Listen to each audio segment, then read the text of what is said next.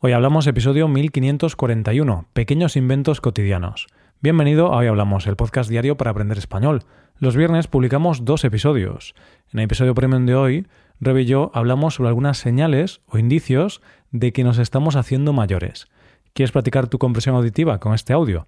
Pues hazte suscriptor premium en hoyhablamos.com. Ahora, en este episodio, Paco y yo hablamos sobre pequeños inventos que pueden parecer insignificantes, pero que usamos en el día a día, como la cremallera. Hoy hablamos de inventos. Hola Paco, ¿qué tal? Buenos días Roy, buenos días queridos oyentes. Pues eh, estoy muy bien, con muchísimas ganas de, echar un buen rato con, contigo, con vosotros. Con todos, conmigo, con los oyentes, pero bueno, ahora mismo estamos tú y yo aquí. Suponemos que habrá gente escuchando esto al otro lado de... de iba a decir de la pantalla, pero bueno, no, bueno, de la pantalla del móvil, podría decir. sí, entonces vamos a incluirlos también, ¿no? Porque no estamos tú y yo solos. Ellos también están ahí. Y, si algún día no están, pues, oye. Qué triste. ¿no? Eso será preocupante. ¿Te imaginas que nadie escuchase esto y al final tú y yo hablando aquí y que nadie lo escuche nunca? Sería algo un poco triste bueno, nuestras parejas, sí, no, nuestros padres. Mi pareja no escucha esto y la tuya tampoco, ni nuestros padres. Quizás es mejor. Quizás sí, estoy de acuerdo contigo. Pero bueno, Roy, ¿tú qué? ¿Qué te cuentas? ¿Cómo estás? Pues yo bien, Paco, no tengo mucho que contarte, así que vamos con el episodio, porque no tengo novedades, lo siento. Eres un tipo directo, ¿no? Entonces, Paco, no te quiero contar nada o no tengo nada que contarte, vamos al trabajo. Vamos a trabajar. A ver, ¿qué, tenemos hoy, Paco? ¿En qué vamos a trabajar hoy? Roy, no sé si la palabra trabajar aquí es, eh, una palabra adecuada, pero sí que vamos a tratar un tema un poco inútil, iba a decir, pero no sé si inútil es una buena manera de vender este episodio. La verdad es que empiezas mal, ¿eh? Si empiezas diciendo que vamos a hablar de algo inútil, les quitas las ganas a los oyentes de seguir escuchando. A ver. No, es decir, no, ha sido una buena palabra. Por favor, que nadie se vaya. Paco, mejóralo. Descríbeme el episodio de una forma distinta. Vale, bien. Entonces vamos a hablar de inventos. Y cuando piensas en inventos, piensas, no sé, en un, en un móvil, en un coche, en un mm. ordenador, cosas realmente útiles. Pero hoy vamos a hablar de cosas que realmente parecen inútiles porque son o fueron inventos muy pequeñitos, insignificantes casi, pero en realidad no, en realidad sí que son bastante útiles. Vale, así sí que me gusta, así sí, sí tiene mejor pinta el episodio, claro. Muchas veces pensamos en inventos, pensamos, es lógico, en los grandes inventos de la humanidad que han sido increíbles y han sido una revolución, pero después también hay pequeños inventos, en el pasado hubo pequeños inventos de cosas cotidianas, del día a día, que también son importantes. Claro, no es tan importante eh, la cremallera como las vacunas. Entiendo que las vacunas son mucho más importantes, pero aún así no le quitemos valor a, una cremallera, por ejemplo. Por supuesto que no. La, cremallera también tiene derecho a que, a que se hable de ella, porque, porque Iba a decir el por qué, pero no se me ocurre nada. bueno, porque es útil. Al final, por ejemplo, la cremallera es algo que encontramos en muchos sitios. Yo, de hecho, ahora mismo estoy grabando con un polar, llevo un polar, y el polar lleva una cremallera, Paco. Entonces, estoy utilizando ese invento. O por ejemplo, claro, en los pantalones, pues vamos a llevar cremallera. Lo importante es que la cremallera esté subida porque si está, bajada ya se considera exhibicionismo, ¿no? Claro, en el caso de los pantalones, sí. exhibicionismo, un descuido o algo, pero no, por supuesto, hay que llevar la cremallera subida. Sí, entonces estos pequeñitos inventos, por ejemplo, si te digo un asa, ¿qué me dices con un asa? ¿Te parece un invento relevante o no? Realmente no es muy relevante porque un asa, un asa que puedes encontrar en muchos sitios, pero por ejemplo en las bolsas. Las bolsas tienen asas, que es por donde agarramos las bolsas, y piensas, bah, eso no vale para nada. Pero, ¿y si la bolsa no tuviera asa, qué? Mm, ya sería más complicado. Sí, tienes razón. Y, y en realidad ahora creo que hay pocas bolsas sin asas, pero de vez en cuando te encuentras bolsas de basura te las compras a lo mejor de manera accidental en la tienda y te das cuenta de que las asas fueron un invento súper importante porque qué incómodo es tirar la basura cuando no hay asas. Y aún hay, ¿eh? Aún comercializan bolsas de basura sin asas. Por favor, ¿pero esto qué es? claro que a lo mejor son más baratas, pero son muy incómodas. Y muchas veces cuando te das cuenta de que has comprado esas bolsas, dices, ¿qué hago ahora? ¿Las tiro a la basura? bueno. No puedes, Paco. No puedes porque son bolsas de basura, no has puesto a la basura, porque todavía no tienes bolsa en la basura.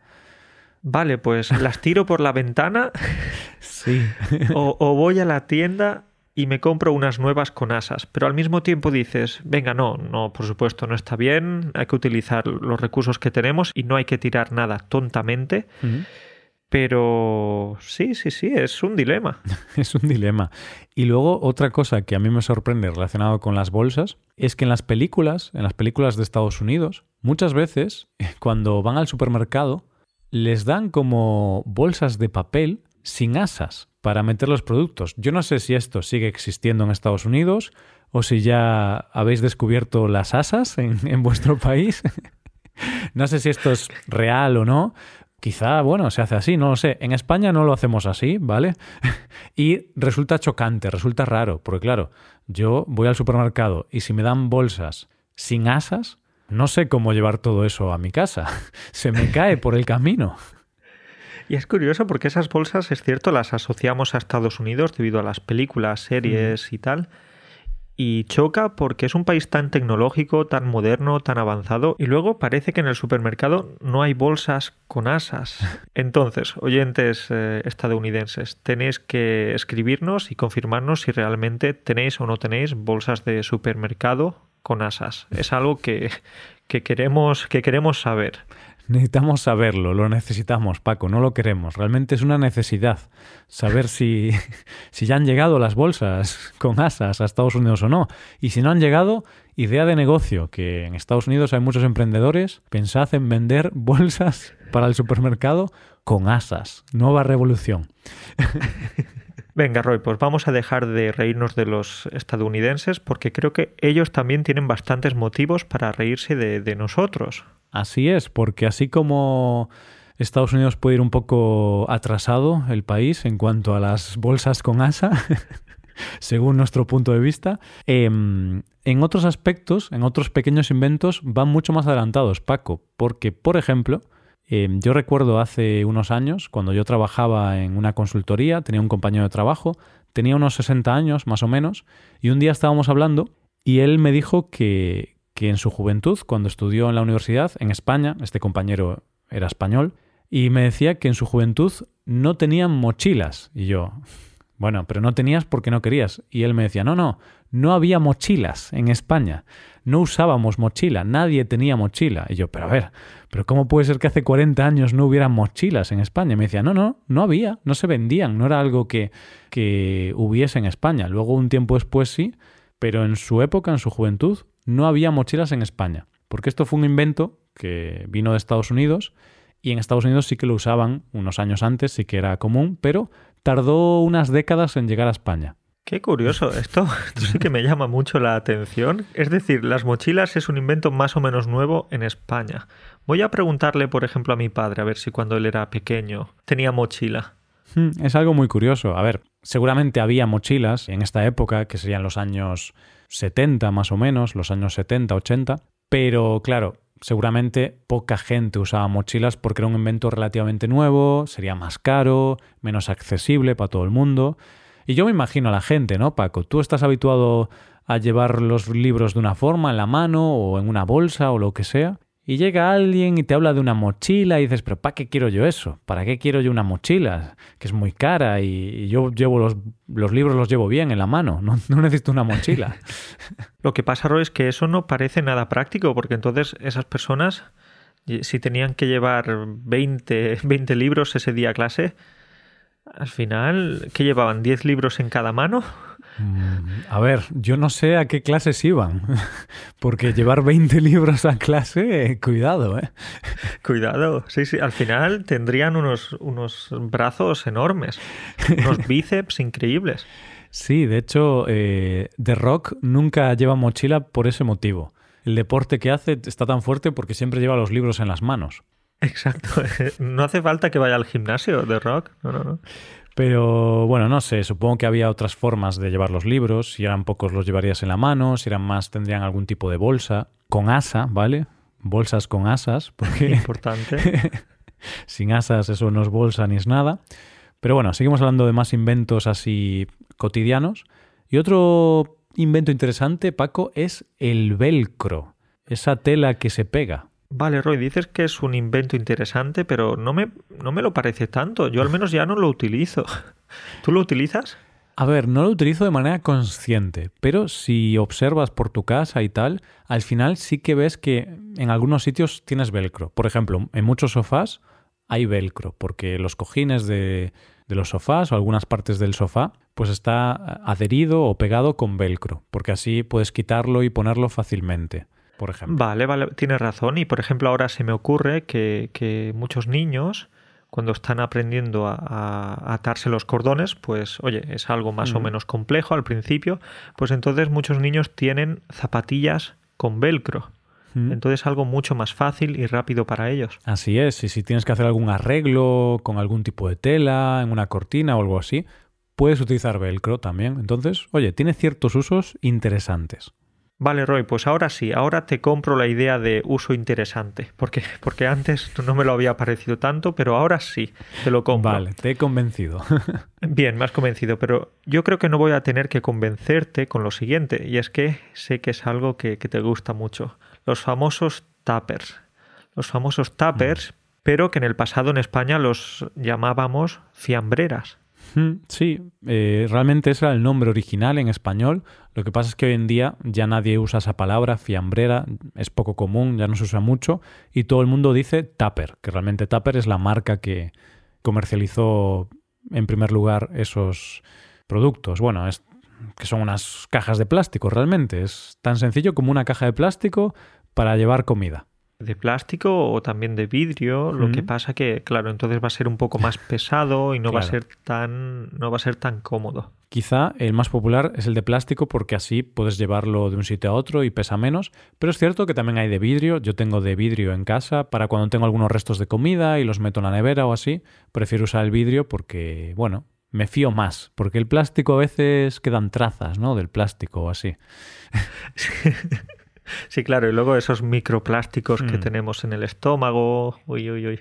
Entonces, sí, eres un amante de los tuppers de vidrio. Así es. Pero bueno, cuando hay que ir a algún sitio y tienes que llevarte algunas sobras en un tupper, en esa ocasión uso de plástico. Y de hecho, Paco, tengo que contarte que hace unos años, cuando me independicé, cuando llevaba unas pocas semanas, unos pocos meses independizado de casa de mis padres, pues cada vez que iba a casa de mis padres no me olvidaba de llevar mi tupper. Siempre llevaba mi tupper o tuppers en plural realmente porque era más de uno. y siempre, claro, los domingos iba a comer con mis padres y luego mm, me llevaba unos cuantos tuppers llenos de comida para, para comer durante la semana. Roy, pero entonces, ¿estabas independizado o no estabas independizado? Porque claro, si visitabas a tus padres de manera frecuente, si además les robabas su comida, entonces les robabas su comida y su dinero, entonces no sé yo hasta qué punto esa independencia era real. Bueno, teníamos un acuerdo así de Brexit, eh, mis padres y yo, entonces estaba independizado, pero con ciertos beneficios o, con ciertas concesiones. Tú les decías a tus padres, oye, eh, os voy a visitar, pero a cambio tenéis que darme comida. Claro, es decir, oye, voy a irme de casa, pero mm, quiero que tengamos aquí algún tipo de relación, quiero seguir pudiendo disfrutar de algunas ventajas. De acuerdo, bien. No, porque es verdad que me produce cierta ternura, ¿no? Porque todos nos acordamos de esas primeras semanas, esos primeros mm. días siendo independientes y estás un poco perdido porque comes huevos fritos cada día o patatas fritas o pizza. Al principio es un poco difícil organizarse para la comida. Sí, es difícil porque al final mm, mucha gente pues en casa no cocina, yo no cocinaba, quienes cocinaban eran mi madre o mi padre, principalmente mi madre. Y al final, claro, me independizo, nunca había cocinado, tienes que aprender, tienes que pensar, ¿qué hago hoy? Y luego llega la noche y dices, ostras, que tengo que hacer la cena también. Y al día siguiente, que tengo que volver a cocinar. Entonces al principio tiras de pizzas congeladas, platos más preparados y luego poco a poco pues vas aprendiendo. O no. o no, o no.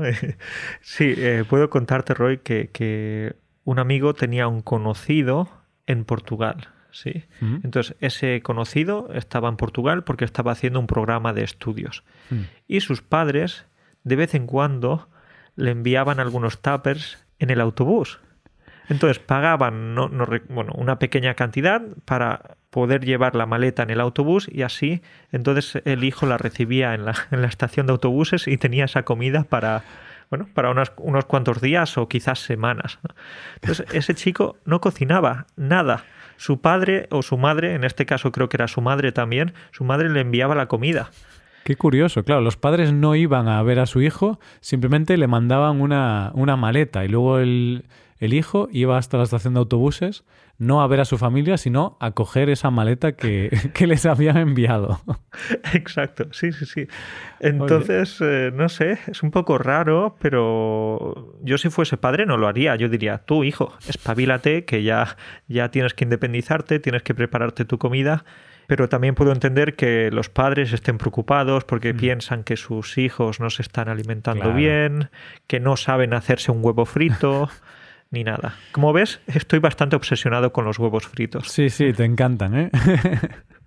Pero bueno, yo pienso igual que tú, Paco. Si fuera mi hijo, no le enviaría nada porque, oye, es momento de aprender y al principio, pues, no sabes, pero así es como aprendes. Comiendo comida mala preparada por ti diciendo, ostras, tengo que mejorar, tengo que aprender a cocinar. Pero bueno, Paco, seguimos que nos estamos desviando. Eh, parece que estamos hablando de anécdotas ahora, pero bueno, seguimos hablando de, de inventos curiosos, útiles, cotidianos, del día a día. Otro invento, Paco, que, mm, que este invento a veces nos gusta, pero otras veces nos desespera. Es el abre fácil, Paco. ¿Qué, qué opinión tienes tú del abre fácil? Me parece un gran engaño. me, me, parece un gran engaño porque realmente lo de abre fácil no, no, no es una palabra adecuada para eso. Debería ser abre difícil. Ya sabes que algunos paquetes, algunos envases tienen como una zona más fácil de abrir, ¿no? Mm. En teoría, en teoría es más fácil de abrir, pero no siempre es así, ¿no? Depende del producto. Es verdad. A ver, yo creo que últimamente ya está mejorando esta tecnología y poco a poco ya cada vez veo que, oye, ya empieza a ser más abre fácil, pero todavía hay algunos productos que no son tan fáciles. Entonces, en lugar de abre fácil, debería ser posiblemente abre fácil, ¿no? Como quizá abre fácil, en lugar de abre fácil, porque claro, abre fácil ya es muy categórico, ya dices que abre fácil, pero yo le pondría ahí algún término que implique duda. Posiblemente abre fácil, quizá abre fácil o a veces abre fácil y otras veces no.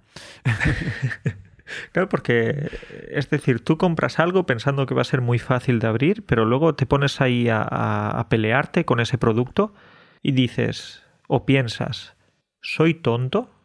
¿Soy tonto y realmente no sé abrir algo tan fácil? Bueno, sí, luego te das cuenta de que sí, de que, eres tonto, porque, oh, madre mía, qué fácil era, ¿por qué no me he dado cuenta antes? Pero algunas veces no es tan intuitivo. Hmm, algunas veces no, otras veces simplemente esa zona por la que puedes abrir el, paquete o el envase realmente no se abre de forma tan fácil. Tienes que hacer mucha fuerza o el agarre no es bueno y se te resbala y dices, pero si esto resbala, ¿cómo lo voy a abrir?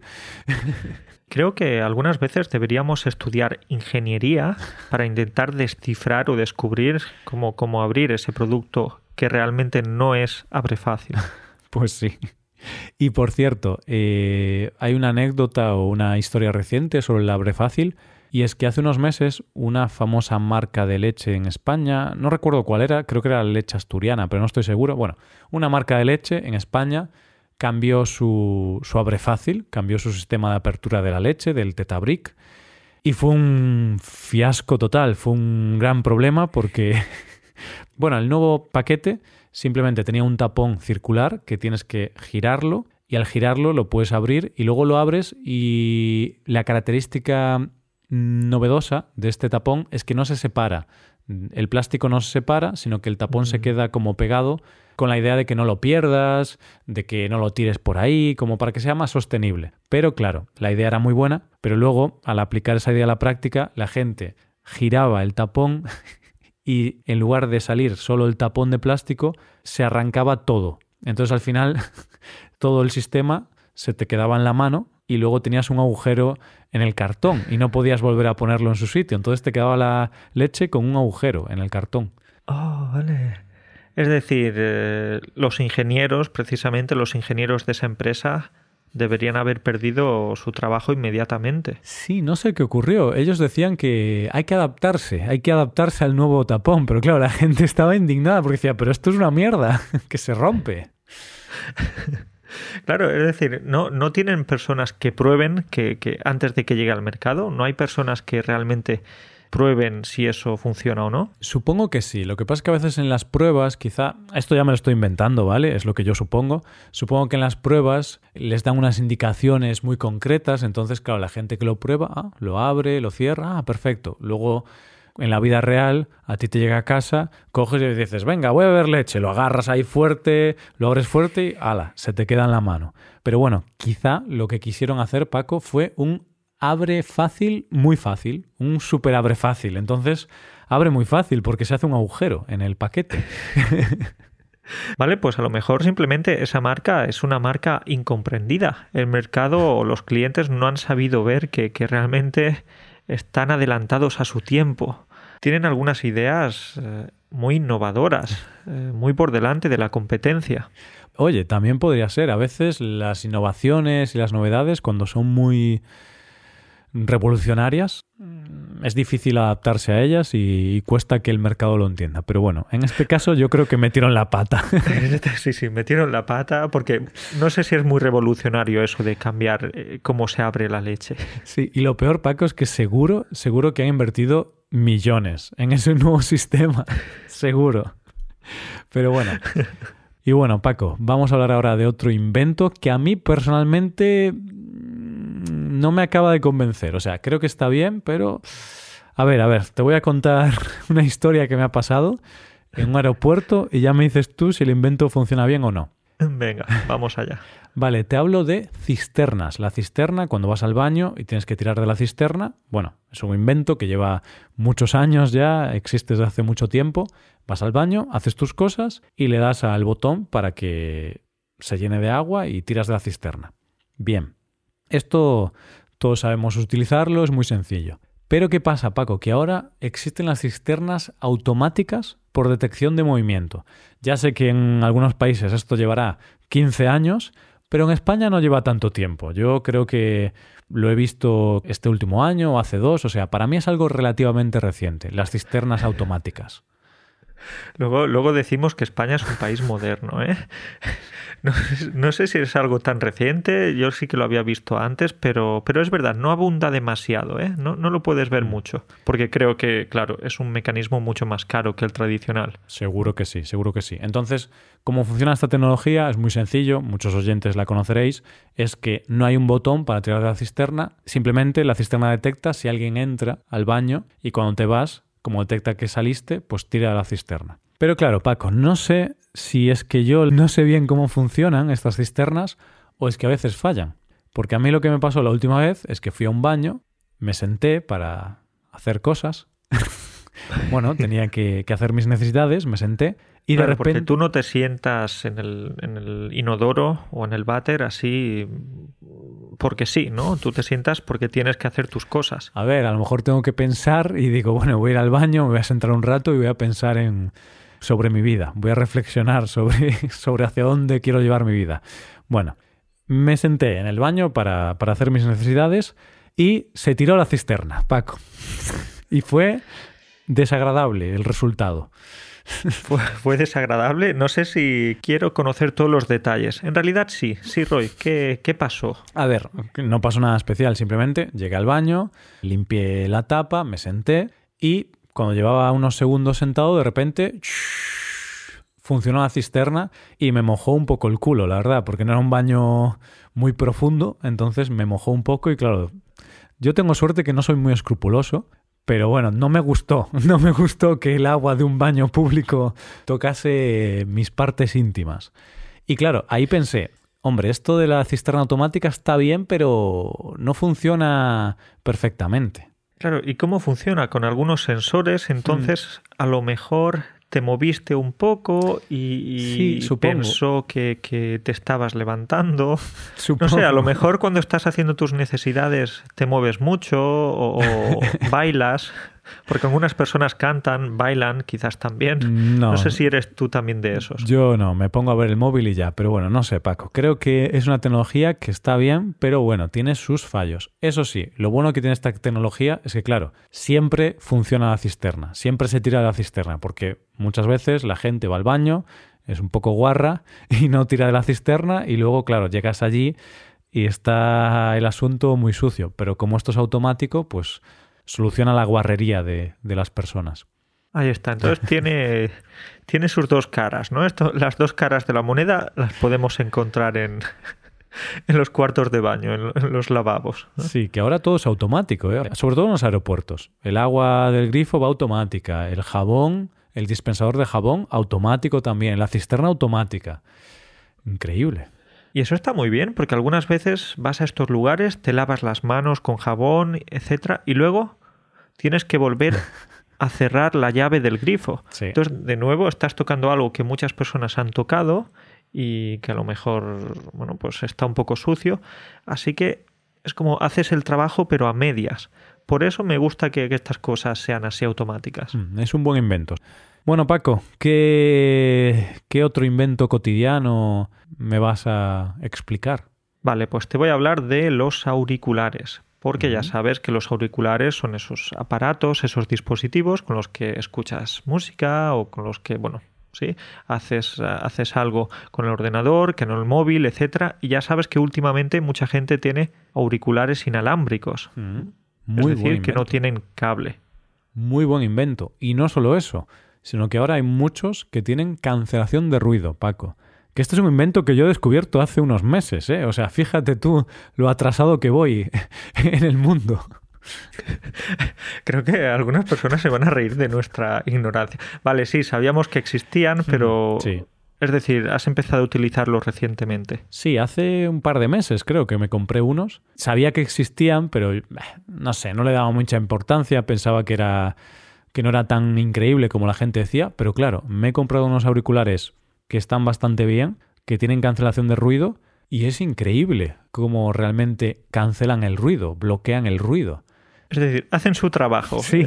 Son unos auriculares de cancelación de ruido que cancelan el ruido. sí, correcto. Es que yo cuando leía sobre esos auriculares, cuando la gente me hablaba de ellos, como que no me fiaba, decía, ¿cómo va a cancelar el ruido? Si hay ruido, ¿cómo va a reducir el ruido? Pero claro, resulta que tiene una tecnología que no sé muy bien cómo funciona, supongo que con magia o alguna cosa así. y, realmente reducen bastante el ruido externo. Entonces me parece un invento súper útil. Recuerdo que durante la pandemia, entonces, ya sabes, pasamos mucho tiempo en casa, más mm. tiempo de lo normal. Pues recuerdo que una persona me dijo que se había comprado unos auriculares con cancelación de ruido. ¿Por qué? Porque estaba cansado de los ruidos que sus vecinos hacían por la noche. Hmm. ¿Vale? Entonces quería dormir o quería descansar y no, no sé qué tipo de ruidos sus vecinos hacían por la noche, pero sí dice que funcionaban muy bien. Pues oye, no sé qué ruidos eran esos, pero da igual, sea el ruido que sea, de alegría, ronquidos o, o lo que sea, son molestos si son por la noche. Así que por favor, menos ruido por la noche. que, a lo mejor tus vecinos piensan eso de, vosotros, ¿no? Bueno, yo ahora no comparto paredes, Paco, entonces puedo hacer el ruido que quiera. Bueno, bueno. Roy, ¿qué te parece si hablamos de un último invento así de estos, ¿no? Que estamos hmm. comentando hoy, así un invento pequeñito, un invento que nos ha solucionado algunos problemitas. ¿Qué te parece si hablamos de el pago con el móvil? Algo que realmente yo no utilizo, pero es algo que mucha gente está empezando a hacer últimamente o en los últimos años. Hmm. Pues sí, yo lo uso. Que conste que yo también era un poco reticente con esta tecnología. No sé por qué. Al principio pensaba, bah, no voy a usarlo porque luego va a fallar y va a ser un rollo. Y de hecho recuerdo que la primera vez que lo configuré no me funcionó bien y entonces dije, ah, no lo voy a usar. Pero después de muchos meses vi que un amigo lo usaba y vi que le iba bien siempre. Y dije, venga, voy a darle otra oportunidad. Y ahora, pues me encanta. Es algo muy cómodo. A ver, es una pequeña cosa, no es la, no es la revolución, pero está muy bien porque un día te olvidas la cartera o lo que sea, pero si llevas el móvil, ya puedes pagar en muchos sitios. No en todos, porque no en todos los sitios aceptan pago con tarjeta. Pero bueno, hoy en día en casi todos los sitios puedes pagar con tarjeta o con el móvil, mejor dicho. Claro, no sé, Roy, entiendo que es útil, práctico, rápido, etcétera, pero me da un poco de. no sé, no, no me siento muy cómodo al utilizarlo porque digo, imagínate que alguien me roba el móvil o simplemente que pierdo el móvil. Si tienes la cartera y el móvil y pierdes el móvil, ¿de acuerdo? Todavía tienes la cartera. Pero si, si pierdes el móvil y normalmente pagas con, con, con hmm. el móvil, entonces estás perdiendo las dos cosas, la cartera y el móvil, aunque hmm. solo estés perdiendo realmente el móvil. Bueno, a ver, lo entiendo, pero bueno, creo que si configuras la tarjeta en el móvil, luego puedes eliminarla desde, desde otro dispositivo. Entonces, aunque perdieses el móvil, creo que no, no habría problema. Además, Paco, tu móvil no es tan bueno, no te lo van a robar. Tienes razón, es verdad. ah, no, es que me van a robar. ¿Qué va? ¿Qué dices? Si a los ladrones no les interesa tu móvil. Sí, Paco, el ladrón tiene mejor móvil que tú. ¿Cómo te va a robar el móvil? Vale, pues oye, no me voy a negar en rotundo, no voy a decir que nunca voy a utilizar esta tecnología, pero no sé, creo que, voy a seguir utilizando la, tarjeta. Sí, tranquilo, algún día te obligarán a utilizar la tecnología. Tarde o temprano seguramente se acaben las tarjetas. Pero bueno, por ahora siguen existiendo. Y bueno, Paco, estos han sido algunos de los inventos cotidianos, cosas que usamos en el día a día, que no les damos mucha importancia, pero si no estuvieran ahí, pensaríamos, mm, me falta algo. Bueno, no todo, ¿eh? No todo. No todo. Si, si, si, desaparece el velcro, no vamos a ponernos tristes, ¿eh? Sí, lo podemos sustituir por otro producto, ¿no? O las cisternas automáticas, bueno, tampoco me parecen tan importantes. o el abre fácil, bueno, realmente tampoco sería una gran tragedia porque utilizaríamos las tijeras o hmm, utilizaríamos... no sería una gran tragedia que desaparecieran estas cosas. Pero bueno, mm, muchas de ellas funcionan bien, entonces nos hacen la vida un poquitito más fácil, un poquitito más cómoda. Y bueno, lo dejamos aquí, Paco. Cuídate mucho, ten una buena semana. No una gran semana, solo una semana buena. no quieres desearme demasiadas cosas buenas, ¿eh? Un poquito. Esta semana quiero que tengas una buena semana. Ya la próxima semana te diré que tengas una gran semana, ¿vale?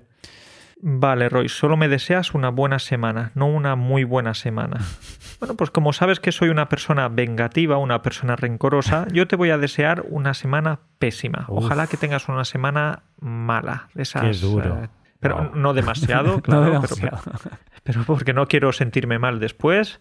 Pero que tengas una semana no muy buena. Vale, ok, ok. Me parece justo. bueno, cuídate mucho, Paco, y nos vemos la semana que viene. Un abrazo para ti y para todos. Hasta pronto.